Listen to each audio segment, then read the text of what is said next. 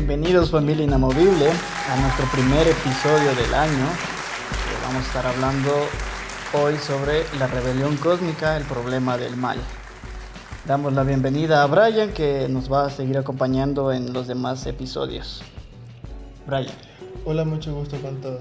Mi nombre es Brian y desde hoy los voy a acompañar aquí en lo que es Familia Inamovible. El tema que vamos a tocar hoy es la rebelión cósmica, el problema del mal. Sí, el mal es el problema más desconcertante que jamás haya enfrentado la humanidad. Los pensadores eh, llevan milenios forcejeando con él. El filósofo griego Epicuro eh, escribió acerca de esto y, y dijo que o bien Dios quiere quitar los males y es incapaz de hacerlo, o puede hacerlo pero no quiere. Quizás ni quiere ni puede, o tal vez quiere y puede, si no si quiere pero no puede es débil, lo cual no concuerda con su carácter. Si puede pero no quiere es envidioso, algo que también está en desacuerdo con él. Si no quiere ni puede es tanto débil como envidioso y por lo tanto no es Dios. Pero si quiere y puede, que es lo único que resulta apropiado para él, ¿de dónde vienen entonces los males o por qué no los quita? Este fue uno de los grandes problemas que mantuvo a C.C. Luis eh, encadenado al ateísmo durante toda la mayor parte de su vida. Entonces, eh, Luis, en, un libro que tiene que se conoce como El, problema del dolor, eh, aquí habla acerca de su antigua forma de, defender el, ateísmo y, describe gráficamente el mal y el infortunio de que se enfrenta a todos los humanos al, tener presente siempre el mal. Y concluye diciendo que si me pide que crea que esto es una obra de un espíritu benigno y omnipotente, Responderé que todas las pruebas apuntan en sentido contrario, o no hay un espíritu detrás del universo, o es un espíritu indiferente al bien y el mal, o es un espíritu perverso. Esto es lo que decía eh, Luis a, esta, este problema del mal. El problema del mal, Sí, y después, eh, él, en el momento de su conversión, eh, da una respuesta a este, esta forma, a este comentario que dijo. El comentario que nos da César Luis respecto a esto es que nunca, él nunca había notado que la misma fuerza y facilidad del argumento del pesimista nos plantea de inmediato un problema. Si el universo es tan malo o incluso la, mitad de malo, ¿cómo, ¿cómo pudieron jamás los seres humanos llegar a atribuirlo a la actividad de un creador? Sabio y bueno. Tal vez los hombres sean necios, pero no hasta ese punto, de modo que inferir la bondad y la sabiduría de un creador del curso de los acontecimientos en este mundo hubiera sido siempre igual o absurdo, y jamás fuese así. La religión tiene un origen distinto. Entonces vemos dos pensamientos diferentes. Y gran cuestionamiento, la verdad, lo que tenía el pensador Lactancio, porque vemos que habla de, de que Dios quiere, pero no, Dios quiere, pero no puede. Y que, claro, eso es lo que decían. Que, que puede hacerlo, pero a la vez no desea hacerlo. Y a la vez, estas formas de pensar, la forma de pensar de él nos daba mucho a ver que él sabía que existía un Dios y que tenía mucho poder. Entonces él siempre era, al momento de pensar esto, muy sutil porque sabía que existía un Dios y que ese Dios hacía las cosas a como Claro, pero no querían como reconocerlo. No, reconocerlo, Eso es el orgullo que ellos tenían. Claro. sabían que había un Dios. Claro, pero también podemos ver aquí que en la, en la, en la nota de pie de página, Luis Vuelta en cambio menciona la palabra teodicea. Ajá. Y teodicea viene de dos vocablos griegos, teos dique. Teos significa Dios y dique justicia. Y si vamos al, diccionario para poder definir esta palabra, el diccionario Webster dice que Teodicea es la defensa de la bondad y omnipotencia de Dios en vista de la existencia del mal. Eh, esto es lo que se puede obtener el significado por medio de este, del diccionario. Pero también podemos citar otro libro, eh, la, Satán, la primera tradición cristiana, eh, Jeffrey Burton explica los orígenes del gnosticismo, que se remontan quizás hacia una época tan anterior como la comunidad de Qumran. Eh, con su teología de conflicto cósmico entre el bien y el mal, el gnosticismo fue en esencia un intento cristiano de teodicea, que se desvió y amenazó con dividir la iglesia postapostólica hasta mediados del siglo II. Eh, parte de estos escritos apologéticos de los padres primitivos fueron dirigidos contra esta devastadora herejía. El gnosticismo, por lo tanto, eh, prestó un enorme servicio a la iglesia, haciéndolo reflexionar sobre el problema del mal, en especial a los grandes apologistas, como Justino Mártir, Tasiano, Atenágoras, Teófilo, Ireneo y Tertuliano.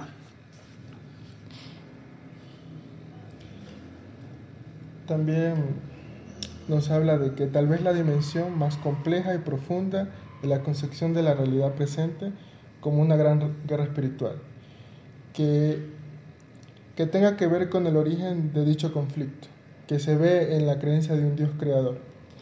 Este no comenzó en la tierra, con la caída del hombre, como la Biblia misma nos indica. Se originó tal vez en algún lugar o momento del reino celestial, evidentemente antes del pecado del hombre. Tal parece ser el caso, como vemos en el Antiguo Testamento, sugiere con claridad una rebelión cósmica entre el gobierno de Dios mediante su frecuente referencia a los seres malignos, sobrenaturales, que buscan hacer daño a los hombres y apartarnos, o sea, al ser humano de una vida de obediencia al Señor.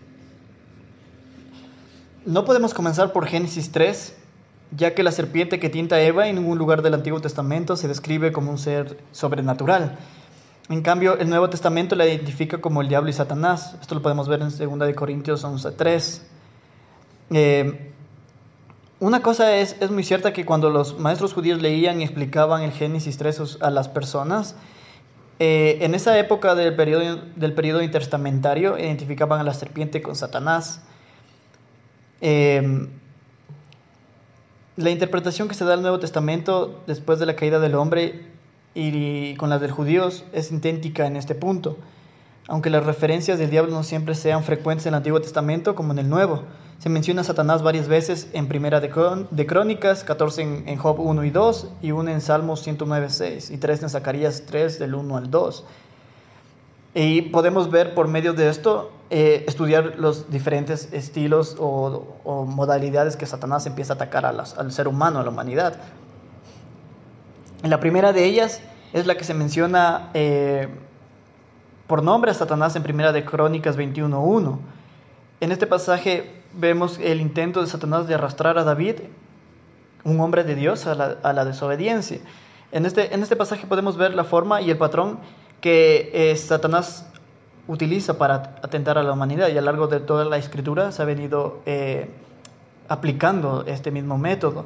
Se puede observar que, que esta es la estrategia más importante de Satanás, su objetivo principal y su propósito básico, que es engañar,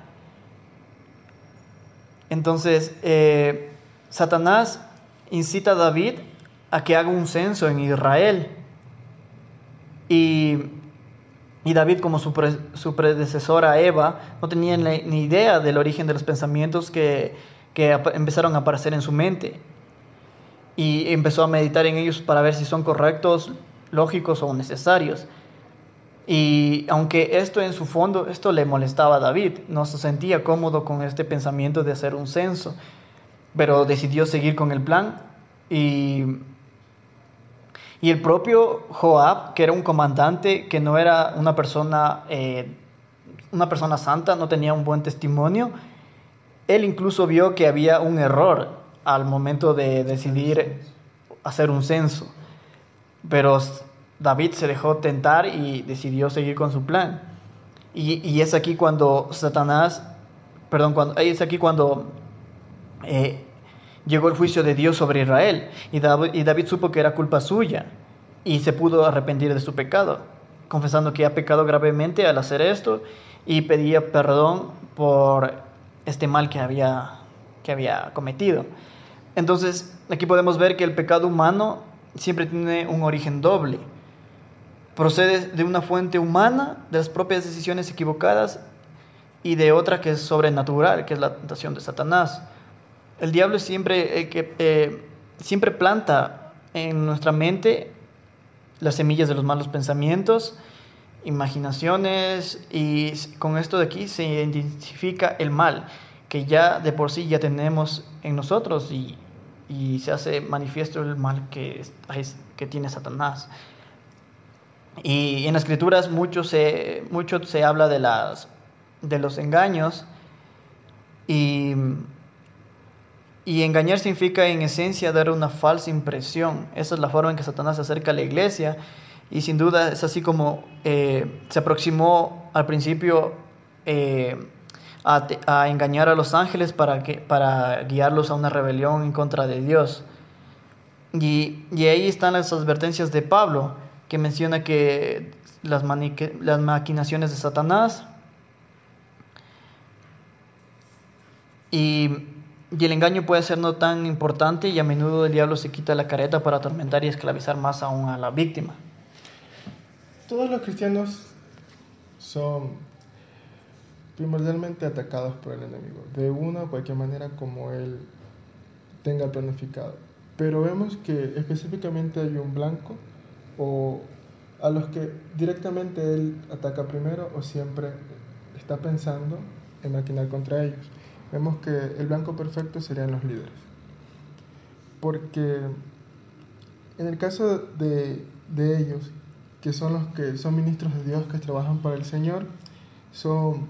Tienen mayor responsabilidad. Tienen mayor responsabilidad bajo una, porque están bajo la tutela de una co-creación. Entonces, al momento de que son atacados, el pecado que hay va a traer una consecuencia directamente a una familia, a la congregación y en sí el mismo hecho de que este pecado va a dañar el nombre y la imagen de la iglesia. y así es como se ha venido trabajando y que se han dañado la, la imagen de muchas congregaciones, han venido abajo acerca de este pecado. Porque eh, el objetivo principal son los líderes. Cae la cabeza, cae todo. Vemos, la, vemos el, aquí lo que, el ejemplo que nombraste anteriormente de, de David.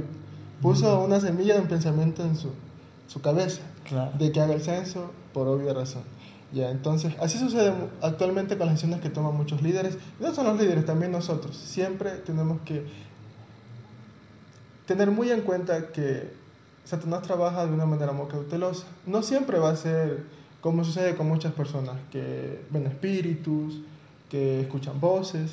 La mayor forma de hacer caer a una persona es por medio de su mente, porque al no tomar una decisión correcta, eso va a traer una consecuencia a su vida. Y eso es lo que vemos mayormente que sucede en los líderes, en los gobernantes de los países. Al estos no estar llenos de la presencia del Señor, llenos de su espíritu, ellos toman decisiones erradas. Por eso hay guerras, hay conflictos entre naciones, hay toma de malas decisiones, hay los que son las políticas públicas, cuando los congresistas toman una decisión de una, de una ley que no es favorable, que va en contra de Dios, ahí se está comenzando a trabajar en contra de la honra del Señor, porque todo eso perjudica a la sociedad. Y lo que Dios nos llama siempre es a que oremos por los gobernantes. Eso fue lo que Pablo le, le, le comunicó a la iglesia que haga. Entonces, como la, la congregación no, no hace eso, por eso es que el enemigo fácilmente ataca. Entonces podemos, vemos las consecuencias que actualmente estamos viendo en el planeta, cómo se están manejando conflictos entre naciones, hay mala toma de decisiones y las consecuencias caen para las personas principalmente. Y en, tercer ver, en lugar podemos ver eh, el propósito del engaño del diablo, que es deshonrar a Dios trayendo vergüenza e incluso juicio sobre sus hijos. Eh, mediante el engaño, seguimos con el ejemplo de David, Satanás eh, acarrió eh, juicio sobre el pueblo de Dios y también causó un daño sobre sus propios hijos. Entonces, el diablo es un, es un, engañador que busca seducir siempre a los líderes del Señor para que cometan actos de desobediencia en su contra. Y es por medio de estas cosas que, que eh, el nombre del Señor es blasfemado entre las naciones por causa de nosotros mismos. Nosotros mismos eh, damos lugar al diablo y nos dejamos seducir y empezamos a hacer muchas cosas. Puede ser oculto o de una vez explícito. Y la gente ve en ti este ejemplo y dice, míralo, este es cristiano y, y está en tal lado, está en tal lado, y, y él hace estas cosas. Entonces, inclusive para evangelizar a esa persona vas a tener complicaciones porque ellos van a decir, si que voy a ser como esa persona, para eso mejor sigo como yo estoy, porque él sigue haciendo lo mismo que yo hago. Vemos el caso de muchos predicadores, pastores, evangelistas, que por haber razón se dejaron llevar por un pensamiento o un sentimiento que no era el correcto y esto acarreó un pecado. Entonces, públicamente se muestra lo que pasó. Puede ser en un noticiero, la radio, la comunidad o el país entera. Y eso trae totalmente una caída para el ministerio de esta persona, para lo que es toda la iglesia en general. Porque cuando se habla mal de un cristiano, caen todos. No específicamente cayó solo él, cae todo. Claro, y, y específicamente es eso, el, el la mala, la mala, mala fama que tendremos nosotros los, los, cristianos que tenemos ahora en el mundo. Son hipócritas. Hipócritas, cruchupas, que ni si qué, ni si cuánto. Entonces tenemos una muy, muy mala fama debido a, a, que Satanás mismo ha cumplido su propósito de, de traer deshonra en el pueblo de Dios. Y podemos ver, eh, hay un estudio en, de historia antigua, en el, en el Antiguo Testamento hay una creencia de que en alguna forma el sobrenaturalismo perverso era universal. Entonces hay, un doctor llamado Unger que escribe esto. La historia de las diversas religiones desde los tiempos más primitivos revela que la creencia en Satanás y en los demonios era algo universal. Según la Biblia, la degeneración del monoteísmo dio como resultado el enseguecimiento de los hombres por el diablo y las formas más degradantes de idolatría. Para el tiempo de Abraham, aproximadamente 2000 años antes de Cristo, la humanidad se había hundido en un grosero politeísmo plagado de espíritus malos. Los hechizos, encantamientos, textos mágicos, exorcismos y diversos tipos de fenómenos malignos abundan en los descubrimientos arqueológicos de Sumeria y Babilonia. La antigüedad egipcia, siria, caldea, griega y romana es rica en manifestaciones demoníacas. Las deidades adoradas eran demonios invisibles representados por ídolos e imágenes materiales. Entonces eh, podemos ver que en una medida asombrosa la historia de la religión es un relato de creencias controladas por demonios. Eh, específicamente eh, el choque de la fe hebrea y luego con el cristianismo. podemos ver que en la historia, podemos ver en la historia egipcia, griega, sumeria, vemos que estas personas dibujaban los jeroglíficos en las paredes de sus casas y esos eran sus dioses. Y ellos tenían en forma de dioses personas, mitad animales. Una persona con una cabeza de lobo, cabeza de ave, cabeza de reptil. Y, estas eran eh, formas de poder plasmar lo que ellos estaban viendo. Entonces ellos en ningún momento plasmaban cosas que ellos no veían todo lo que ellos tienen ahí dibujado son cosas que ellos veían. Y podemos ver que desde el momento, desde que ya hubo la creación, desde ese momento específico ya hubo manifestaciones demoníacas, tratando de, de cumplir el propósito que no lo pudieron hacer en el cielo, de tener adoración, pero la pudieron tener aquí en la tierra.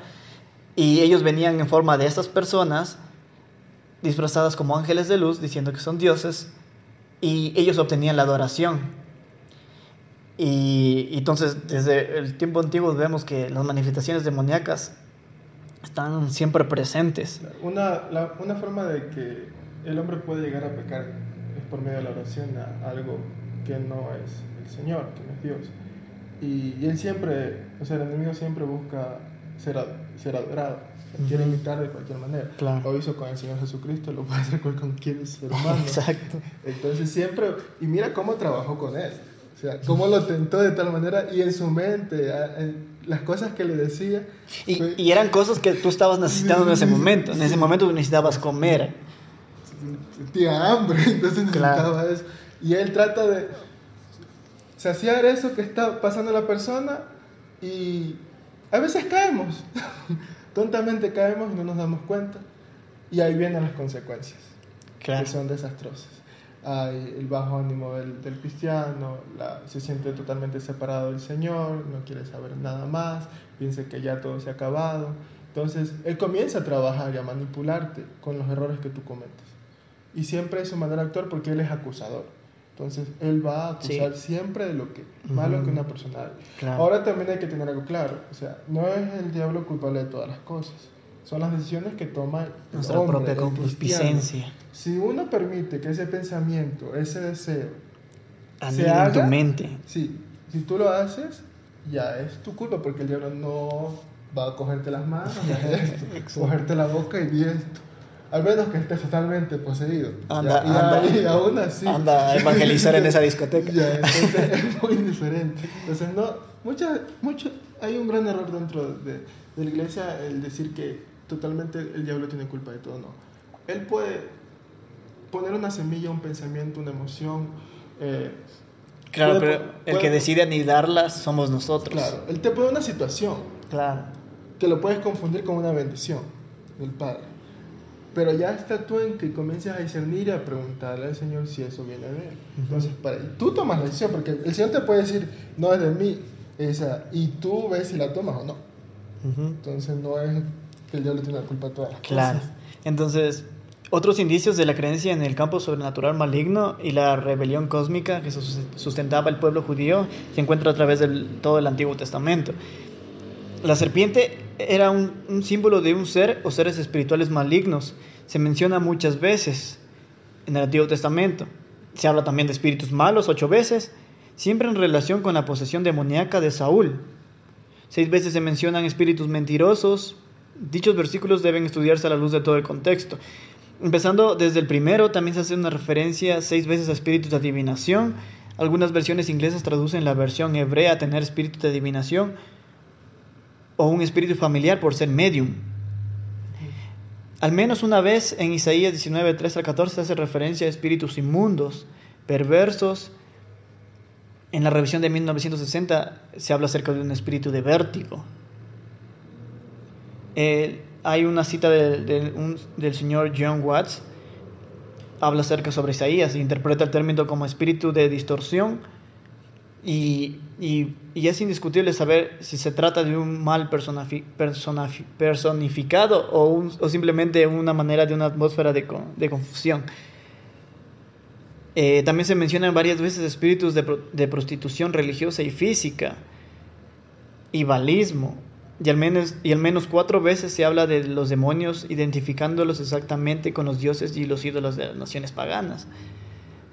Y en los libros históricos, Salmos y Daniel, se mencionan los espíritus malos que gobiernan sobre territorios y naciones y luchan contra los ángeles y contra el pueblo de Dios. El pasaje más conocido es Daniel 10 del 10 al 21, cuando Daniel estaba orando por una cierta cosa y, y, y, el ángel después apareció y le dijo que Dios le había escuchado desde el primer momento, pero él tuvo, eh, se había encontrado con el, con el príncipe de Persia y entonces tuvieron una lucha y entonces venía, vino el ángel Gabriel para ayudarlo que él venga a darle el mensaje. Entonces podemos ver estas cosas. De, te voy a preguntar algo. De estos textos bíblicos que hemos hablado y de todo lo que hemos estado hablando anteriormente, si a mí me surge una pregunta. ¿De dónde proceden esos seres cósmicos que nos dicen sobrenaturales y creados y que son perversos? Eh, bien, en el Antiguo Testamento es, es, muy enfático en cuanto a que estos, estos seres no son dioses verdaderos, y como estábamos hablando anteriormente, eh, tratan de disfrazarse como ángeles de luz para obtener la adoración que no lo pudieron obtener. Eh, y también podemos ver que Dios todo lo que crea es bueno, y Él al principio no creó seres malos, y todo lo que hizo lo declaró bueno. Y de alguna forma, aquellas criaturas de Dios se convirtieron en malas mediante una rebelión cósmica que aún tiene efectos devastadores en toda la creación. En el Antiguo Testamento también podemos ver que nos insinúa que son seres invisibles, perversos, sobrenaturales, cósmicos y creados. Son criaturas angélicas, o sea, eran ángeles que fueron destituidos y por eso los llaman ángeles caídos. En algún lugar o momento, evidentemente antes de la creación de la humanidad. Esto sucedió antes de que nosotros fuéramos, es que estuviéramos aquí. Antes de que tú antes de que estuviéramos aquí en, la tierra. Ya. Estos fueron guiados por la rebelión en contra del señorío de Dios. O sea, en contra de Dios, por eso fueron destituidos estos seres. Ya, por un ángel tal vez poderoso llamado Lucifer, Luzbel. Tiene muchos nombres, de muchas maneras lo hemos escuchado. Ya, los pasajes de Job, el pasaje de Job 4:18 e Isaías 24:21 parece indicarlo así, y también Isaías 14 del 12 al 17 y Ezequiel 28 del 11 al 19 se utilizan a menudo para, para referirse, darnos a entender sobre la rebelión cósmica que hubo, aunque hay razones para dudar de esa interpretación secundaria tradicional. Todos concuerdan en que el sentido principal que tiene que ver con el rey de Babilonia y dirigente de Tiro, la misma es que consiste con el cuadro de la presencia bíblica de Satanás y los ángeles caídos. La misma es consistente con el cuadro que presenta la Biblia de Satanás y sus ángeles caídos. Sin embargo, cuando llegamos al Nuevo Testamento ya es muy diferente. Dicho cuadro aparece mucho más claro, o sea, hay una revelación más clara del Señor acerca de esto, del enemigo que persiste en acabar con, con el orden que él ha puesto en la humanidad, en el cristiano. No se nos deja con menos, con, con meros activos de aquella rebelión cósmica, sino que se declara la verdad que ocurrió. Desde los evangelios hasta el Apocalipsis nos enfrentamos a una guerra espiritual tanto en los cielos como en la tierra. El Nuevo Testamento comienza con el abierto enfrentamiento del campo sobrenatural perverso con el Hijo de Dios. El primer capítulo de Marcos, Jesús confronta a Satanás en su tentación de los 40 días en el desierto. Y habiendo vencido en esa inicial y en muchos aspectos de esta decisiva batalla. El Señor comienza con, su ministerio público, la resistencia demoníaca interrumpe su ministerio en la sinagoga, Jesús silencia y despacha rápidamente a los áridos y, y temerosos espíritus. En el mismo capítulo, a la mañana siguiente, antes de que saliera el sol, vemos a Cristo confrontado y expulsando demonios hasta bien en la entrada de la noche. Al otro día, después de su intensa actividad nocturna de liberación, empieza su ministerio itinerante. Visita las sinagogas de una ciudad tras otra y Marcos nos cuenta que en ella Jesús realizaba una doble actividad, predicaba y echaba fuera demonios. Es increíble esto. Un mundo de conflicto espiritual que él sabía que existía. Y cuando comienza el relato de Juan, por primera vez la escritura nos habla claramente del origen del mal. En Juan 8:44 eh, Jesús explica que empezó con Satanás. También nos dice que ha venido a atar al mundo, a romper su poder y a liberar a los que Satanás es el gobernante de un poderoso reino de maldad y que tiene sus propios ángeles perversos, como Dios los suyos santos. Eh, enseguida descubrimos que son los mismos espíritus demoníacos que atan y oprimen a los hombres. Ya, a medida que vamos estudiando el Nuevo Testamento, eh, se va sacando a la luz el campo sobrenatural. Descubrimos que hay diferentes grados de autoridad en el reino de Satanás. Además, los demonios, espíritus malos y ángeles caídos eh, parecen pertenecer al menos a cuatro categorías distintas y no a tres como a menudo se afirma. En primer lugar están aquellos que tienen libertad para llevar a cabo los propósitos malignos del diablo. Estos habitan en lugares celestiales, pero también pueden actuar en la tierra. Estos espíritus demoníacos afligen a la gente, incluso pueden morar en sus cuerpos. En segundo lugar están los ángeles rebeldes que ahora parece que se encuentran atados en el abismo. Es obvio que serán sueltos en algún momento, causarán estragos en la tierra, como vemos en Apocalipsis del 9 del 2 al 12. Satanás y todos sus demonios eh, libres se, atarán en ese mismo abismo durante el reino milenial de Cristo en el mundo. En tercer lugar, parece haber otro grupo de ángeles caídos que llegaron a ser tan malvados o fueron culpables de un crimen tan horrendo que no se les permitió estar ni en los lugares celestiales ni sobre la tierra. Están atados para siempre, no en el abismo, sino en el infierno. Eh, la palabra griega para infierno es tártaros, que está traducido incorrectamente. Tártaros no es ni Seol, ni el Hades, ni el infierno, sino un lugar donde aquellos ángeles cuyo especial pecado se habla en el pasaje de 2 de Pedro 2.4 y están confinados para ser reservados al juicio. Esa región se describe como abismos de oscuridad y en realidad sus espíritus jamás serán liberados. Parecen estar retenidos en la oscuridad hasta el día del juicio.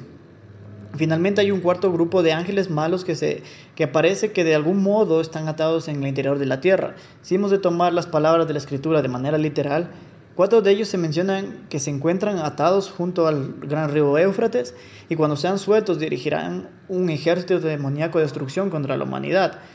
Pablo dice a la iglesia de Corinto que algún día los creyentes juzgarán a los ángeles. Esto debe tratarse de los ángeles caídos, ya que a los ángeles de Dios los llama santos ángeles. Por lo tanto, la evidencia de que los malos espíritus y los demonios son ángeles caídos aumenta más.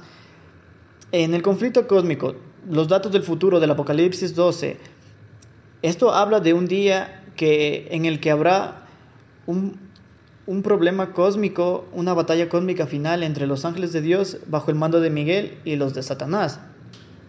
Incluso si no se tiene una opinión futurista del Apocalipsis, este pasaje revela ciertos hechos innegables. Satanás gobierna sobre un reino de ángeles malos, versículo 3.7. Este reino sobrenatural perverso se opone a Dios y a su reino, 3.7. El reino del mal es derrotado por un, el arcángel Miguel, quien actúa como comandante de los santos ángeles de Dios y su ejército, ejército angelical, 7.8. Satanás y sus ángeles serán o ya han sido destronados de su lugar de prominencia en el cielo, el versículo 9. Satanás y sus ángeles serán o ya han sido lanzados a la tierra para traer desgracia a la humanidad. Versículos 9. El reino sobrenatural maligno es un sistema de odio intenso contra el pueblo de Dios. Hacen guerra contra aquellos que guardan el mandamiento de Dios y tienen el testimonio de Jesucristo. El 13 al 17. Debido a que la actividad de los ángeles malvados es idéntica al de los otros malos espíritus y demonios que se ven en la escritura, deben presentarse, eh, deben representar las mismas criaturas malignas. Ese ejército tiene sobre sí a un jefe, al que se le describe como el gran dragón, la serpiente antigua, que se llama Diablo y Satanás. El propósito de dicho ejército es engañar al mundo entero y hacer guerra a los hijos de Dios. Entonces, podemos concluir que el mal nació en los lugares celestiales. Ahora nos toca examinar la entrada de la experiencia de la humanidad. Y entonces, esto ha sido todo por el, este episodio. Tenemos el siguiente episodio que va a ser la rebelión en los lugares celestiales en la tierra, que vamos a seguir continuando hablando acerca de este tema. Entonces, agradecemos por su, por su tiempo al escuchar este podcast. Eh, esto fue lo que le podemos comunicar el día de hoy y tomar conciencia de la situación que espiritualmente vive el mundo, vivimos nosotros a diario y que también tenemos que saber qué voz es la que escuchamos y qué tipo de emociones son las que tenemos a diario. Entonces, tomar conciencia que no le podemos echar la culpa a Satanás en las situaciones. Él puede obrar a su manera, pero cada creyente es el que debe tomar la decisión de o hace caso a él o le hace caso al Señor. Entonces, porque tenemos que tener en cuenta las consecuencias que pueden agregar. Es una lucha diaria, que solo terminará el día que estemos en la presencia del Señor. Ya, y totalmente todo acabará. O cuando estemos en la guerra de la Armagedón. Entonces, eh, no es tampoco de tener miedo, que lo vean como algo... Es algo que es real, es existente. Pero tampoco es que todo está perdido, ¿no? El Señor tiene el control de todas las cosas. Él es soberano y eso lo hace gobernante del universo. Entonces... Él no, no es que el enemigo nos tiene atados, no. Jesucristo venció en la cruz. Esa es, como decir, la paz que tenemos. La paz, la confianza y la fe. Porque si no, Ahí sí estuviéramos fregados, amigos. Entonces, esto es todo por el día de hoy y muchas gracias por escuchar. Nos vemos la siguiente semana.